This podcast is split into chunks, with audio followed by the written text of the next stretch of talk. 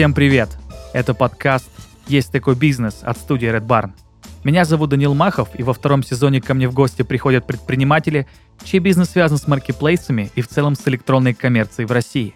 Спонсор этого сезона – сервис для закупки и доставки товаров из Китая под ключ Джумпро. Сегодня у нас в гостях Юрий Гладков. Оборот его продаж на маркетплейсах в месяц составляет порядка 10 миллионов рублей – Поговорим про работу на неочевидных маркетплейсах, расширение бизнеса за пределы продаж и немного про работу с Amazon.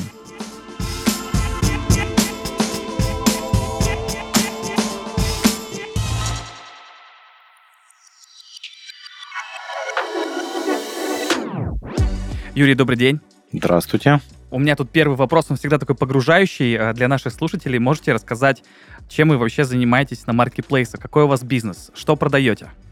Ну, это интересный вопрос, э, и ответ на него может быть всеобъемлющим. То есть мы занимаемся продажей различных товаров на российских маркетплейсах. Продаем на семи российских маркетплейсах, и это разные товары, начиная от товаров для дома, косметика, товары для здоровья, плюс одежда. очень активно в эту нишу сейчас идем. В нишу одежды, да? Да, да, да, в нишу одежды в том числе, да.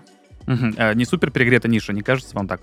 Э, мне кажется, нет. Э, есть еще возможности туда зайти. Одежда это всегда тренды, э, всегда изменения постоянные, поэтому тоже весьма интересно и очень поучительная история туда зайти, как мне кажется. Опыта набраться точно стоит. Но есть свои сложности. Так, сложности. Я, я внимательно слушаю, потому что хотел уже другой вопрос задавать, но кажется, тут есть какие-то интересные детали. Сложность это сезонно, сезонность товаров, и в некоторых нишах ярко выраженная, в некоторых не очень. Но в основном это сезонность и бывает затухание моделей, да, затухание в том плане, что выгорает э, интерес к какой-то определенной вещи, она постепенно-постепенно сходит на нет. А можем тут пример какой-то привести, какая-то эта вещь? Ну вот э, у меня в голове очень яркий пример, это, наверное, какая-то школьная одежда, и, наверное, это вот август, начало сентября, наверное, это суперсезонность, а потом, ну, резкий спад. Да, это факт. То есть это школьная одежда, она супер горячая, это август, а так же как школьные рюкзаки, это август, э, прям угу. пик, можно продать все что угодно, как мне кажется. Плюс еще могу привести пример, это куртки зимние, да, у них угу. ярко выраженная сезонность, угу. и сейчас уже мы наблюдаем спад, то есть сейчас я бы в такую нишу не заходил. Вот. Либо еще могу привести пример, это тапочки какие-нибудь. То есть э, тапочки зимой популярны до мая, да, а в мае начинают популярны быть сланцы. То есть одно переходит в другое и наоборот. Вот такая интересная особенность может быть еще. А вы как-то на фоне этой сезонности меняете сетку товаров, которые вы продаете? А, изначально мы занимались э, обычными товарами, да, то есть назовем, ну, назовем так товары, которые массового потребления, и мы стараемся идти в товары, которые не имеют сезонного выражения выраженно сезонного спроса, потому что тут можно обжечься, а, либо стараемся не брать какие-то хайповые товары. Вот, хайповые это, я приведу пример, какие-нибудь поп-ит или спиннеры, mm-hmm. да, то есть раньше, когда их на О боже, под... это все еще живо, что ли? Мне кажется, нет, что нет, это... это уже давно умерло. Это, это да, это умерло уже, это все отошло. Но просто раньше, в свое время, когда продавали на Амазоне спиннеры, был период, когда их просто топили в море, насколько я знаю. То есть mm-hmm. проще было утопить, чем привезти. Вот, даже до такого доходило. Ну, по крайней мере, с разговоров селлеров. Мы тут просто начали немножко с истории, и вот очень интересно, как вы вообще зашли в эту нишу, с чего вообще решили идти в маркетплейсы, когда это было, потому что вот э, пока что все гости, которые к нам приходят, они все называют примерно один и тот же период, это 2019-2020 год. Угу. Ну, то есть это момент пандемии, когда вообще Яком в России стрельнул куда-то, не знаю, на, какую-то вторую космическую вышел. У вас такая же была история? А, у меня история несколько длиннее. Я начинал свой путь с Амазона. Вот, Вау! В свое время, 2015 год это был. Круто, круто. Я впервые услышал от моего партнера Кирилла, что существует такая площадка, и там вообще можно продавать что-то из России, и тогда это набирало популярность. В те времена, наверное, это было что-то наподобие, как сейчас у нас, а, да, в России такой же бум, а, и было относительно просто туда зайти. Вот. А сейчас, конечно, ситуация меняется, все это усложняется, mm-hmm. но начинался путь с Амазона, потом переключился фокус на Россию. Это вообще супер-супер нестандартная история, потому что, мне кажется, в 2015 году о Джеффе Безосе не так уж сильно много известно было, ну, по крайней мере, точно не так, как сейчас. А, а можете вообще рассказать, ну, вот ваш партнер сказал, что есть Amazon. Вы такой, окей, все классно, интересно. Что было дальше? Как решили, какие товары продавать? Как вообще, если получится прям поэтапно рассказать эту историю, как вы все-таки вышли, что получалось, что не получалось? Потому что это прям супер необычный опыт, мне кажется. конечно, с удовольствием расскажу. То есть э, начинался мой путь с того, что у меня партнер Кирилл, я пришел как-то к нему в гости, и он говорит, я вот тут запускаю гелевые ручки с цветной пастой а, и книжечки для раскраски. Угу. Вот запускаю, пробую продавать. И он запустил, и у него получилось там каким-то образом это все продать. И я такой, интересно, думаю, как, как это так? И я начал изучать эту тему, копать, копать, копать. И э, первым продуктом, который, может быть, это отчасти распространенная ошибка, э, считается, что хороший продукт это тот продукт, который у тебя будут покупать постоянно, да, то есть пускай угу. там будет меньше маржа, но покупки постоянные, они стимулируют... Э, Стабильность, да, так да. называемая, да. Да-да-да, и постоянный рост.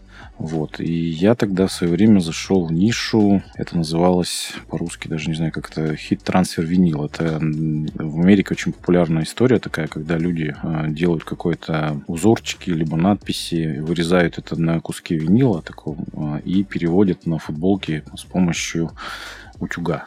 Вот. Mm-hmm. Это прям целое отдельное направление по творчеству. Вот. И первый опыт был как раз вот запуск в этой нише. Постепенно я набирался опыта. Когда ты зашел, не понимаешь, что делать. Оно вроде как продается. Одна партия продалась, вторая продалась. И потом ты думаешь, что делать дальше. Было много ошибок наделано в те времена. Э, и баны на Амазоне я получал. Научился разбанивать аккаунты. Помогал э, людям, себе в том числе. Э, в таких случаях, когда новички заходили. И за большой конкурентной войны с китайцами, не только с китайцами, банятся аккаунты. И, угу. То есть и могут в один момент взять, поменять фотографии на твоем листинге, ну, на карточке товара, назовем это так. Это менеджеры Амазона могли так делать? Нет, это конкуренты могли так а, сделать. конкуренты. Угу. Да, да. Да, это супер интересно. Тут у меня прям тысячи, наверное, уточняющих вопросов.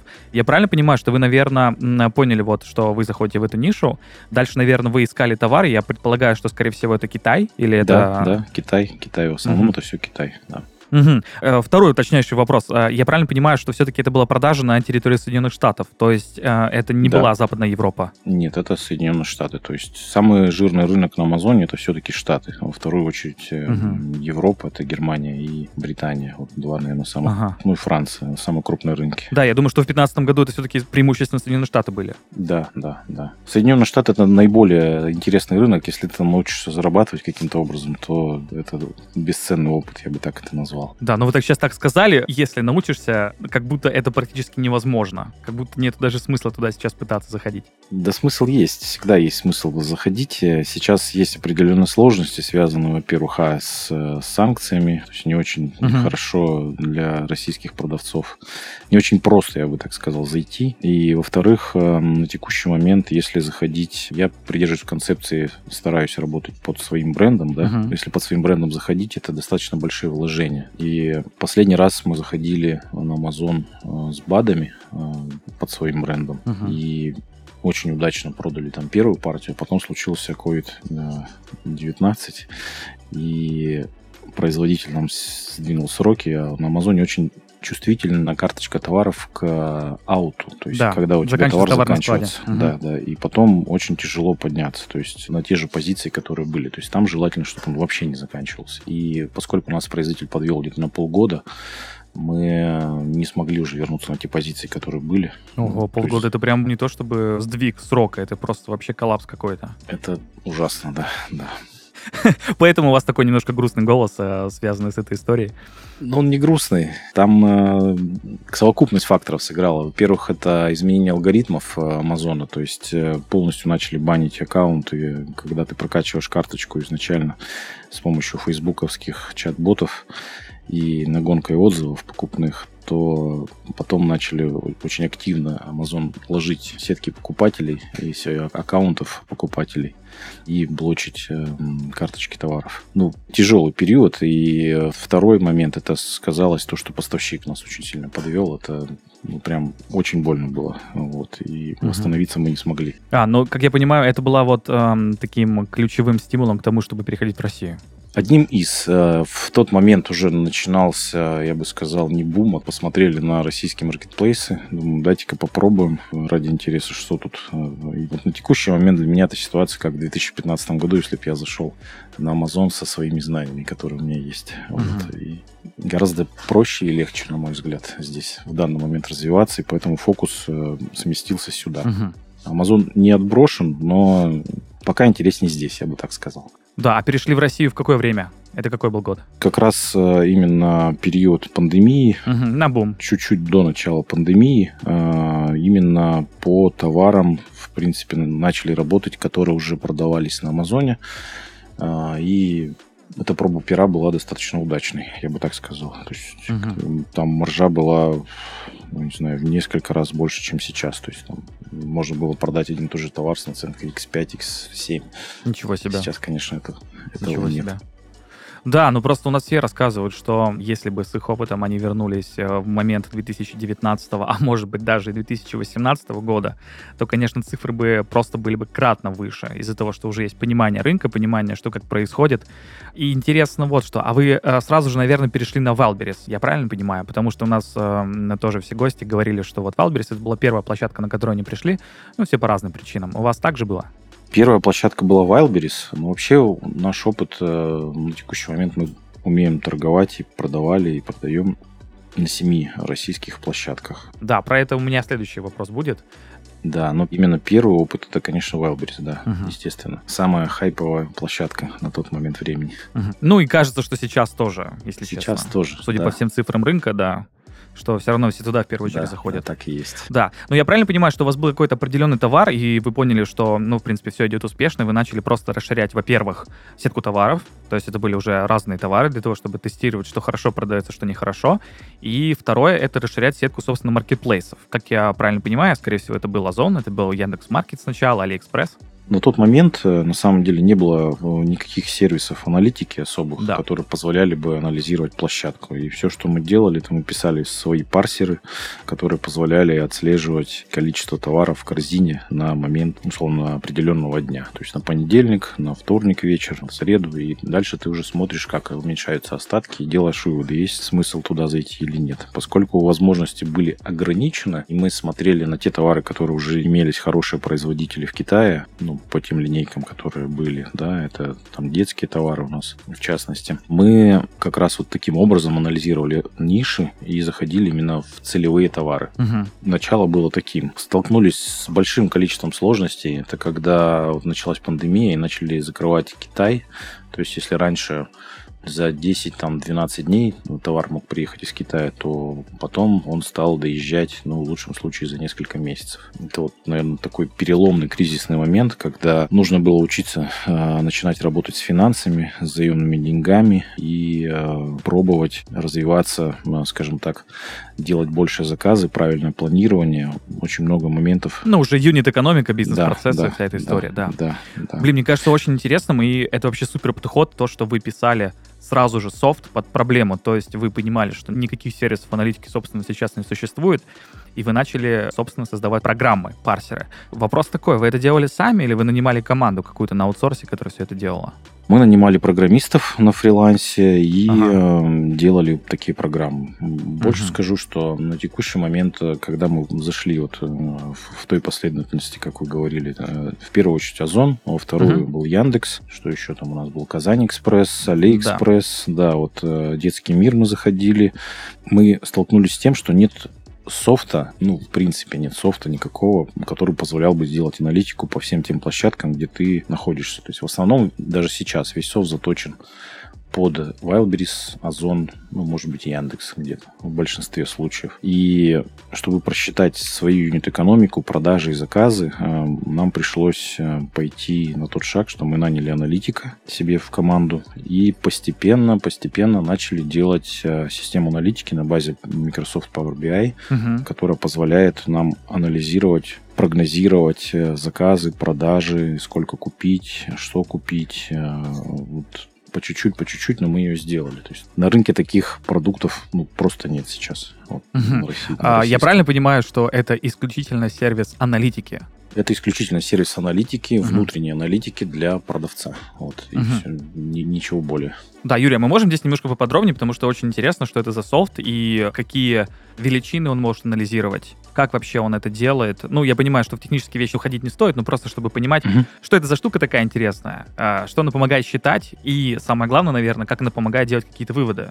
Есть несколько подходов да, для обработки данных. Первый подход – это Google таблицы, который позволяет ага. проводить анализ э, ограниченного количества артикулов, ну, там до 100 тысяч строк в день. Если у вас большие продажи и большое количество артикулов, то Google начинает захлебываться этим количеством информации и адекватно анализировать ее нельзя. Что позволяет сделать э, Microsoft Power BI движок? Он позволяет анализировать большие массивы информации, э, которые проходят вот через движок э, Power BI, для того, чтобы быстро работать с цифрой. То есть ты можешь uh-huh. быстро посмотреть юнит-экономику, можешь быстро посмотреть, какие у тебя были продажи за прошлый день, за текущий, построить прогноз. Ты можешь, если алгоритмы задать на месяц вперед, можешь построить uh-huh. прогноз по закупке, когда у тебя товар закончится в принципе, посмотреть, какие товары у тебя относятся к категории А, А, Б и, и дальше. И уже на основе этого делать какие-то выводы для себя, от чего отказаться, что закупить побольше, что поменьше, что вообще не стоит закупать. Я правильно понимаю, что это какая-то облачная структура, что это не собственные сервера, не собственная инфраструктура, это просто какая-то облачная закупка мощностей?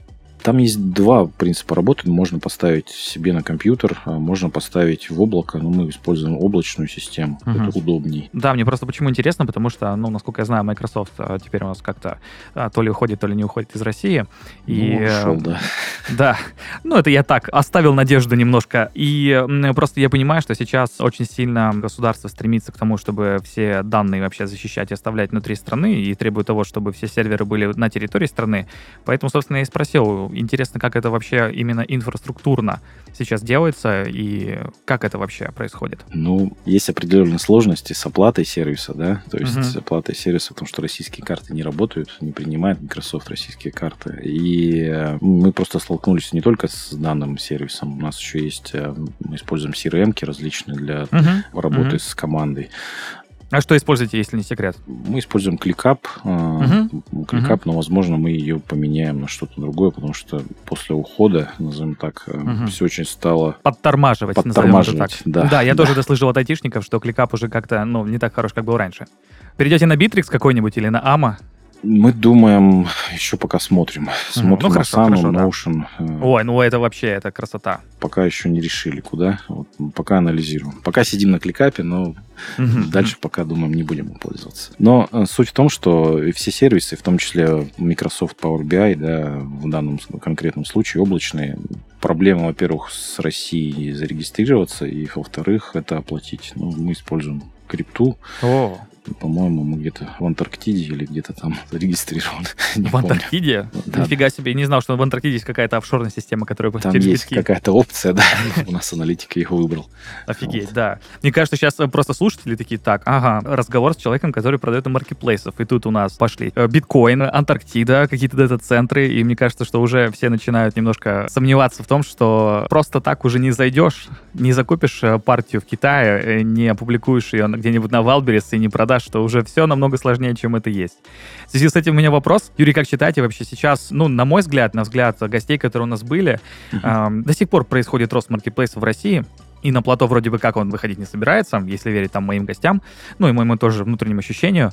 Но кажется, что теперь это настолько сильно конкурентный рынок, что уже недостаточно какого-то чувства интуиции, каких-то, я не знаю, бизнес-чуйки и прочих историй, что теперь все строго по цифрам, строго по аналитике, э, строго по юнит-экономике. Так ли это, как вам кажется? Ну, на мой взгляд, вы действительно правы. Маркетплейсы растут. Э, по чуйке еще, конечно, можно выйти, но это скорее, я бы назвал, исключением из правил. То есть уже по больше... очень хорошей чуйке должна быть, уже не просто да, чуйка, да, уже да, какая-то... уже должна быть надсмотренность такая, что я, например, могу понять, вот стоит в товар лезть или нет, я уже как бы на уровне ощущений понимаю, то есть и вижу, есть смысл туда или нет. В принципе, в любую нишу можно абсолютно в любую нишу зайти, но вопрос бюджетов, именно как раз юнит экономики, очень важно считать, вот, ну прям очень важно считать, потому что uh-huh. у нас, к сожалению, большинство селлеров считать не умеют. Ну, это факт, вот прям на лицо, да. который я вижу.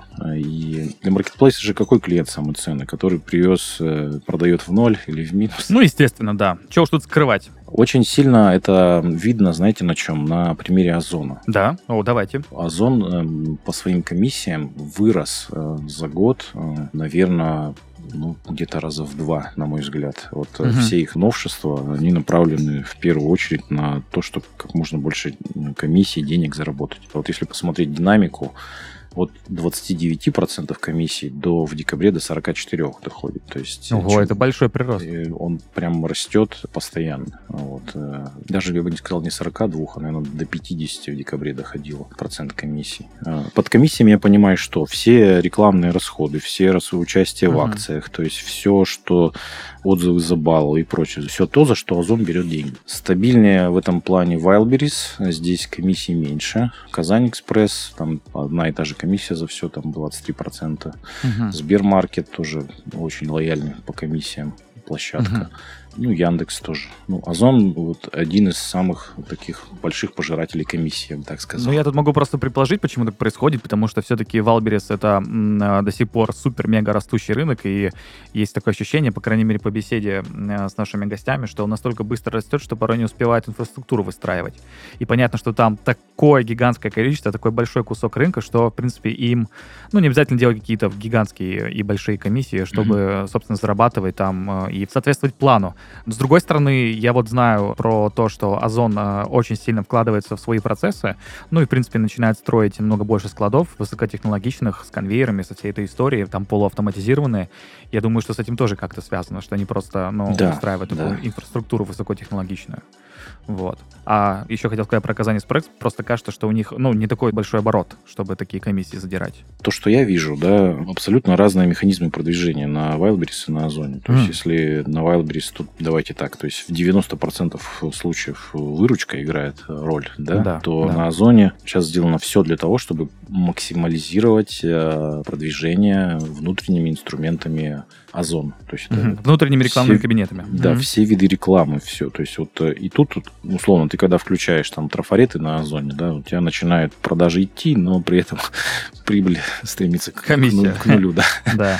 Да, ну кажется, что это путь Amazon, потому что, э, не знаю, последние пару лет я какие-то там выжимки читаю из того, как развивается этот бизнес и Amazon превращается не просто в какой-то marketplace, но еще просто в рекламную площадку. Ну вот как, условно говоря, есть Яндекс Директ какой-нибудь, да, где там через поиск, э, собственно, происходит реклама. Да. Да, и так как Amazon это там супер большой трафик, большое количество времени, сколько людей там сидят, и поэтому очевидно, что это хорошая баннерная площадка в том числе. Я думаю, что, может быть, Озон просто по этому пути идет.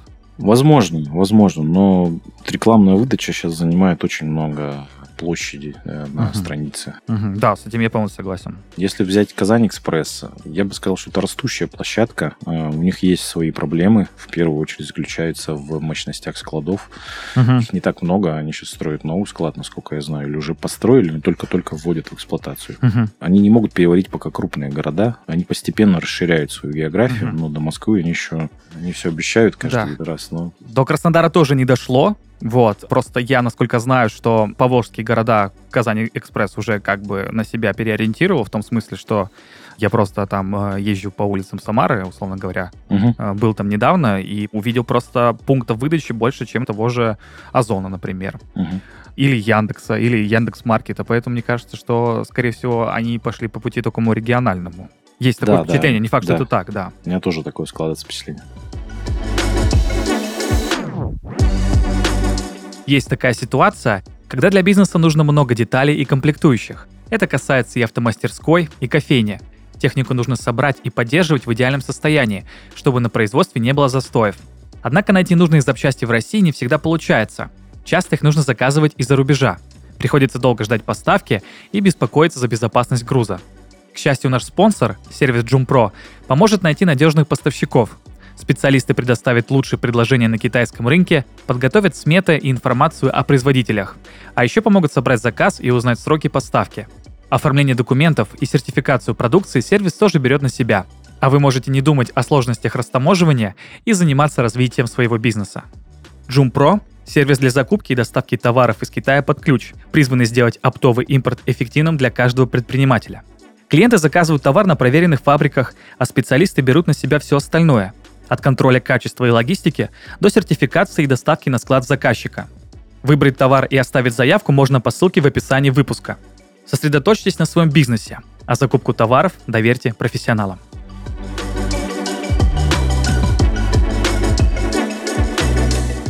Я еще с вами хотел поговорить вот как раз-таки про нестандартные площадки, потому что как бы Валберис, Озон, да, угу. наверное, прежде всего они, ну это просто настолько сильный крупный кусок пирога, про который говорят вообще все.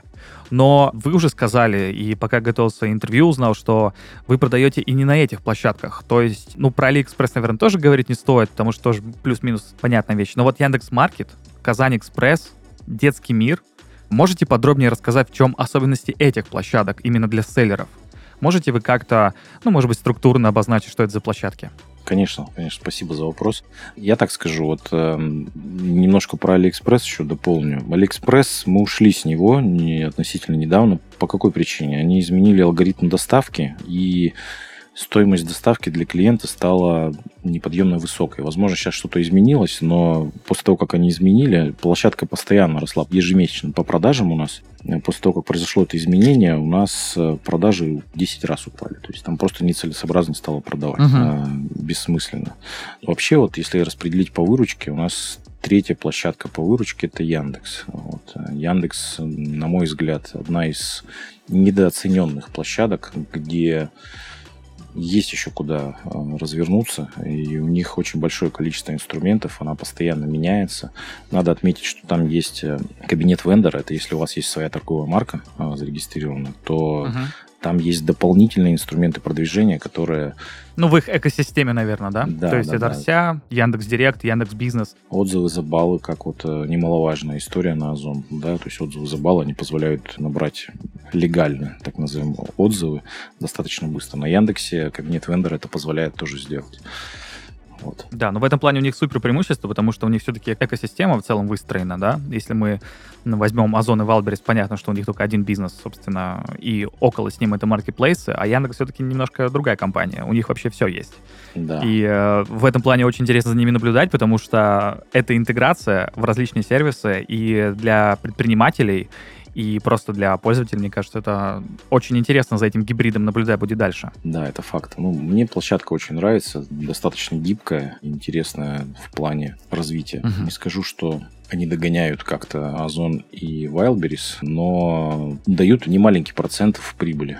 Вот я бы так сказал. Угу. А что насчет Казань Экспресс? И мы уже немножко поговорили, но, может быть, есть что еще дополнить? И про детский мир. Да-да, конечно, сейчас я расскажу. Казань Экспресс площадка очень чувствительна к остаткам. Во-первых, чтобы у вас были остатки, и очень сложно поймать окна туда, чтобы сделать поставки. То есть у них есть э, свой центр подготовки товара и свои склады. И вот через эти два направления можно поставлять товар. Но поскольку продавцов достаточно много, к ним идет, да, и они вводят и ограничения на регистрацию, и ограничения по поставкам. И особенность в том, что если условно ты продаешь там 100 единиц продукции какой-то одной, они тебе дают на это 100 единиц количество к поставке. Если ты выпадаешь в аут, у тебя проходит какое-то время к поставке, то тебе уже будет меньшее количество выдаваться к поставке. И у нас вот это плавающая, растущая, идет от поставки к поставке. То есть как поставка есть продажа всплеск, как продажа заканчивается падение. И поэтому мы uh-huh. никак не можем стабилизировать товаропоток туда, и вот именно из-за проблем с э, приемкой. Не дают они э, большое количество завозить из-за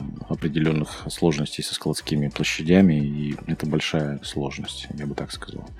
Что касается детского мира, площадка интересная, продажи там есть, но, на мой взгляд, что Казань Экспресс, что Сбермаркет, что там детский мир, это очень маленький процент. И там есть смысл продавать только для представленности. То есть в детском мире особенность сейчас, насколько я знаю, они сделали от 300 рублей э, минимальная цена продажи.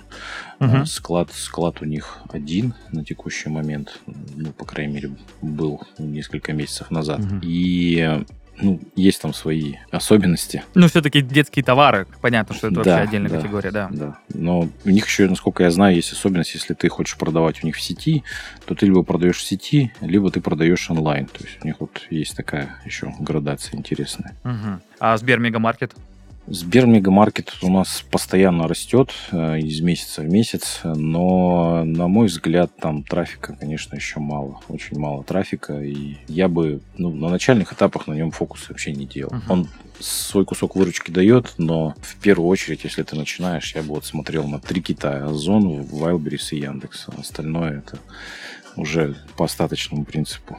Если есть остатки товара, а, что немаловажно их планировать, то тогда есть смысл. А если их нет, то тогда лучше пока подождать и не заходить туда мое мнение. Угу. Я думал, что будет мнение немножко другим, учитывая, что кусок большого пирога это как раз-таки Яндекс Маркет, Озон и Wildberries и другие площадки только-только начинают развиваться, вроде бы как э, такая же история, как и было с этими гигантами в 2019 году или 2018 году, когда они были не супер известны, вот, но в какой-то момент случился бум, и все пошло. А нет ощущения, что, может быть, эти площадки могут такими потенциально стать? Я думаю, что они могут потенциально ими стать. Но я вижу как бы реальную картину в текущий момент. Да, ну, на сегодня, посмотреть, да? Да, да, на пирог выручки у нас вот Озон Wildberries это где-то 70% выручки, где-то 17% это Яндекс, и все остальное это Казань Экспресс, Сбермаркет и все другое. То есть не такой большой кусок. Просто если ты начинающий продавец какой-то, да, тебе нужно задействовать как минимум ресурсы свои на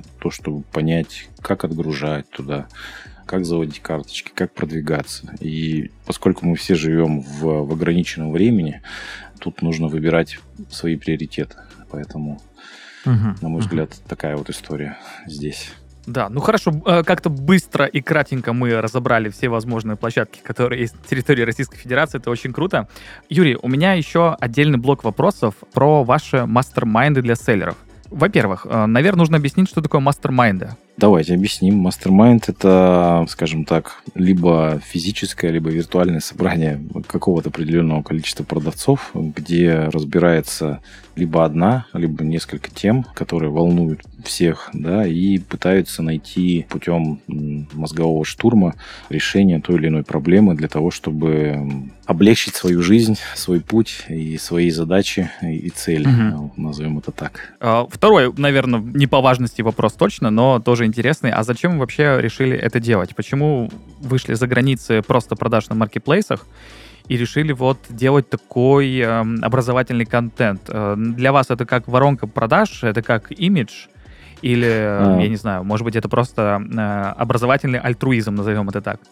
А, ну, смотрите, для нас это отчасти воронка продаж для нашей там экосистемы. У нас есть свой fulfillment, и здесь мы пытаемся также найти проекты, либо селлеров, которые нам могли бы быть интересны. Oh. В том плане, что не всегда ты можешь что-то там сам придумать, и бывают такие интересные моменты, когда ты можешь найти каких-то продавцов, которые, в принципе, как проект, может быть тебе потенциально интересен, и ты можешь э, путем, там, не знаю, своих компетенций внести вклад, э, развить, получить долю, либо еще что-то там сделать. Это похоже на венчурный фонд ну, немножко. Ну, что-то, что-то в этом духе, да. У нас uh-huh. глобальная идея сделать свой венчурный фонд для того, чтобы смотреть э, на более таких начинающих продавцов. Круто Круто. зная их боли, в основном все, понять, как можно их быстро-быстро масштабировать путем нашей экосистемы, так называемой. Uh-huh. А, и в том числе иногда мы берем каких-то продавцов на наставничество. То есть это тоже имеет место быть редко, но... Ну, как отдельная услуга, как да. говорится, по взаимной симпатии.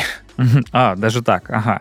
Хорошо. Вопрос, наверное, про кейсы. Раз уж вы уже давненько, как я понял, э, делаете эту вещь, были ли как раз-таки вот эти молодые продажники с интересными проектами, в которые вы вложились, или, может быть, просто которых вы развивали?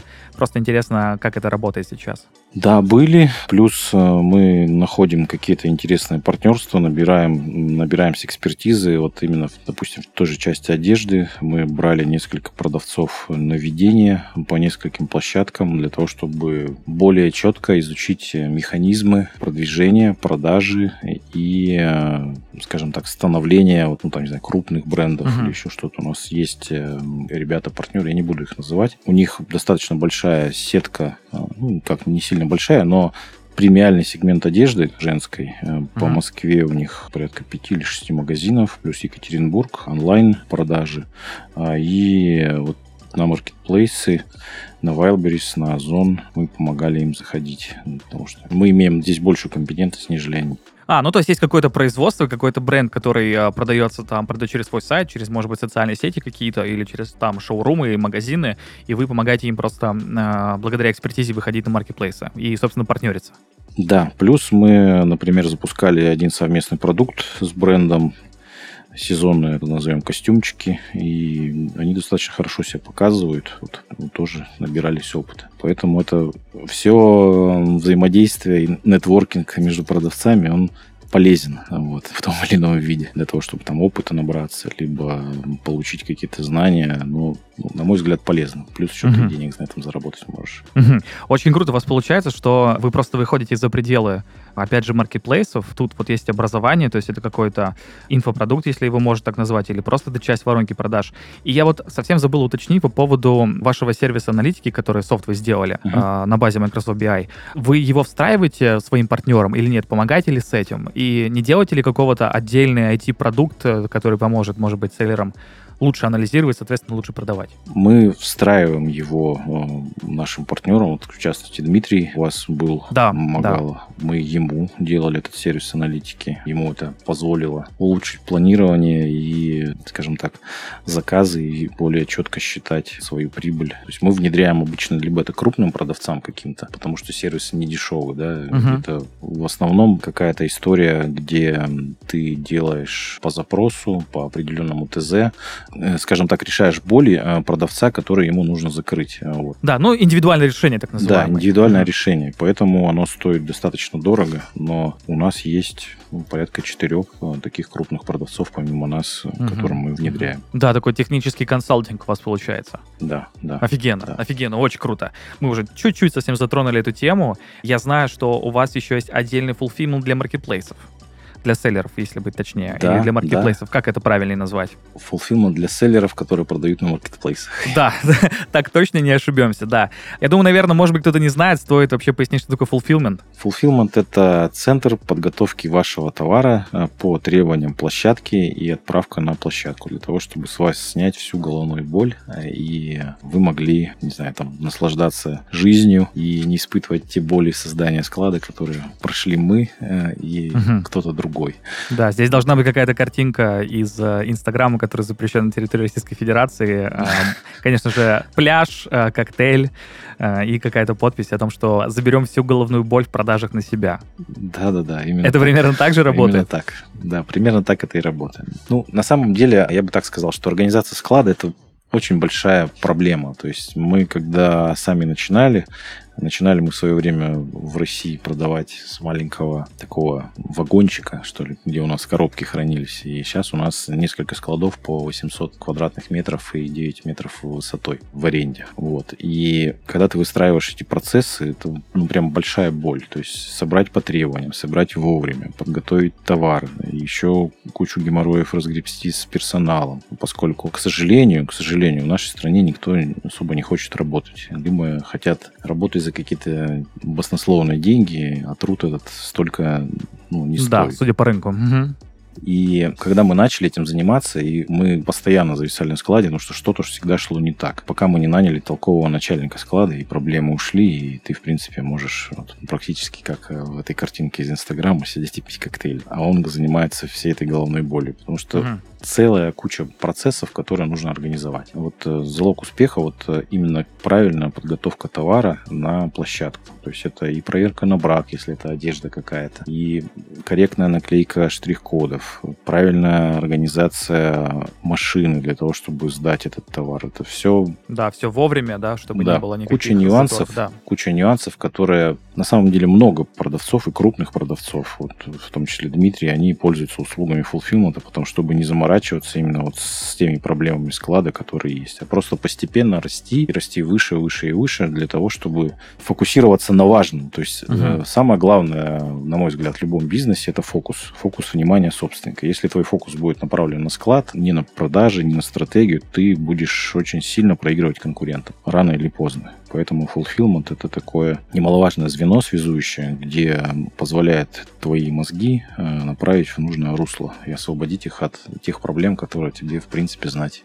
наверное, не стоит. Да, но это, наверное, если какую-то метафору привести, fulfillment это что-то сродни операционному директору в компании когда определенный масштаб компании уже такой достаточно весомый, большой масштаб, и понятно, что там основатель, который прежде всего должен думать там о развитии стратегии, направлениях, решению каких-то самых больных вопросов, возникает куча всяких мелких деталей и вещей, которыми самому уже заниматься, ну, собственно, забирает это 70% времени обычно. Да, так Если такой процент можно привести, да. А получается, что операционный директор снимает все это с основателя компании, и получается, Fulfillment все это снимает с продавца.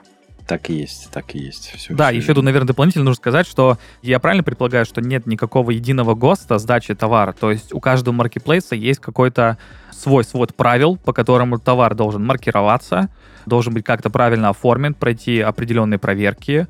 И, соответственно, чтобы селлеру не готовить, предположим, одну партию на 7 разных маркетплейсов по-разному, можно просто прийти в fulfillment, и он сам с этим разберется. Это так работает примерно? Да, все верно. Потому что у каждого как вы правильно подметили, у каждой площадки есть свои требования. Там вот наш fulfillment, там fulfillment для друзей называется, на всякий случай. Мы кухню уже изучили, да, и знаем, как подготовить. То есть, если в Озону, например, если по FBS отправляешь, ты должен обязательно вернуть в пленочку, наклеить там этикеточку. В Wildberries э, более, скажем так, простые требования. У Яндекса вообще там третье требование, у Сбера четвертое. И у каждой площадки они свои.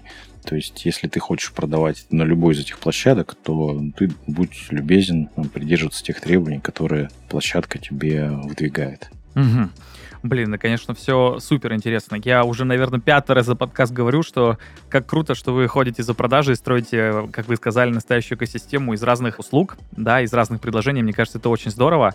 Юрий, мы уже достаточно много говорим и достаточно детально, что очень круто.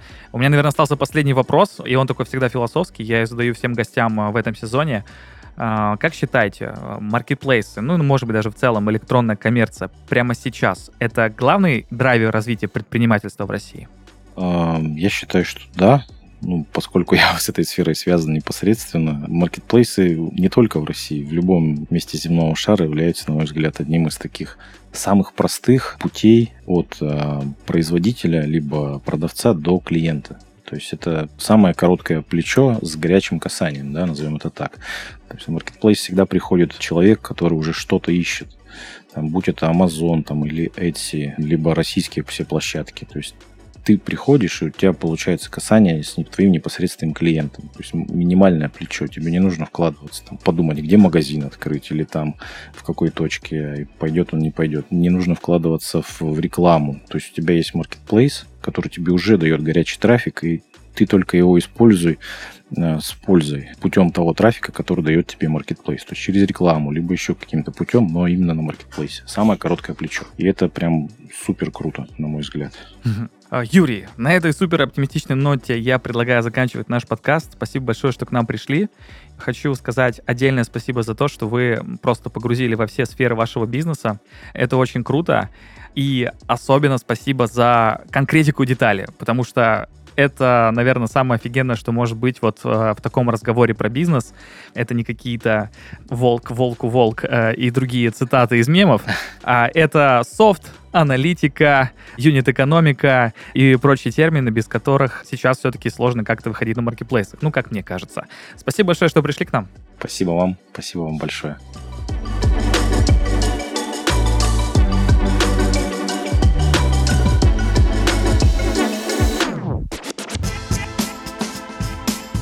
Быть на всех маркетплейсах, использовать аналитику, не бояться новых решений. Все эти советы, кажется, можно свести к одному.